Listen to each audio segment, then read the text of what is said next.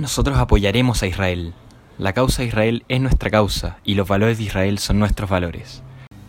Lo anterior fue una parte del discurso de Nikki Haley, ex embajadora de Estados Unidos en la ONU, en un encuentro con una organización llamada Cristianos Unidos por Israel. Nikki cuenta como anécdota que una vez en la ONU, Erekat, el principal negociador palestino, le dijo que se callara, pero ella no se calló y siguió defendiendo lo que creía correcto. Y nosotros, nosotros como Macabeo Escucha, seguiremos lanzando nuestros podcasts, defendiendo lo que creemos correcto. Seguiremos lanzando podcasts sobre creaciones de Israel y cómo éstas afectan a la vida de las personas.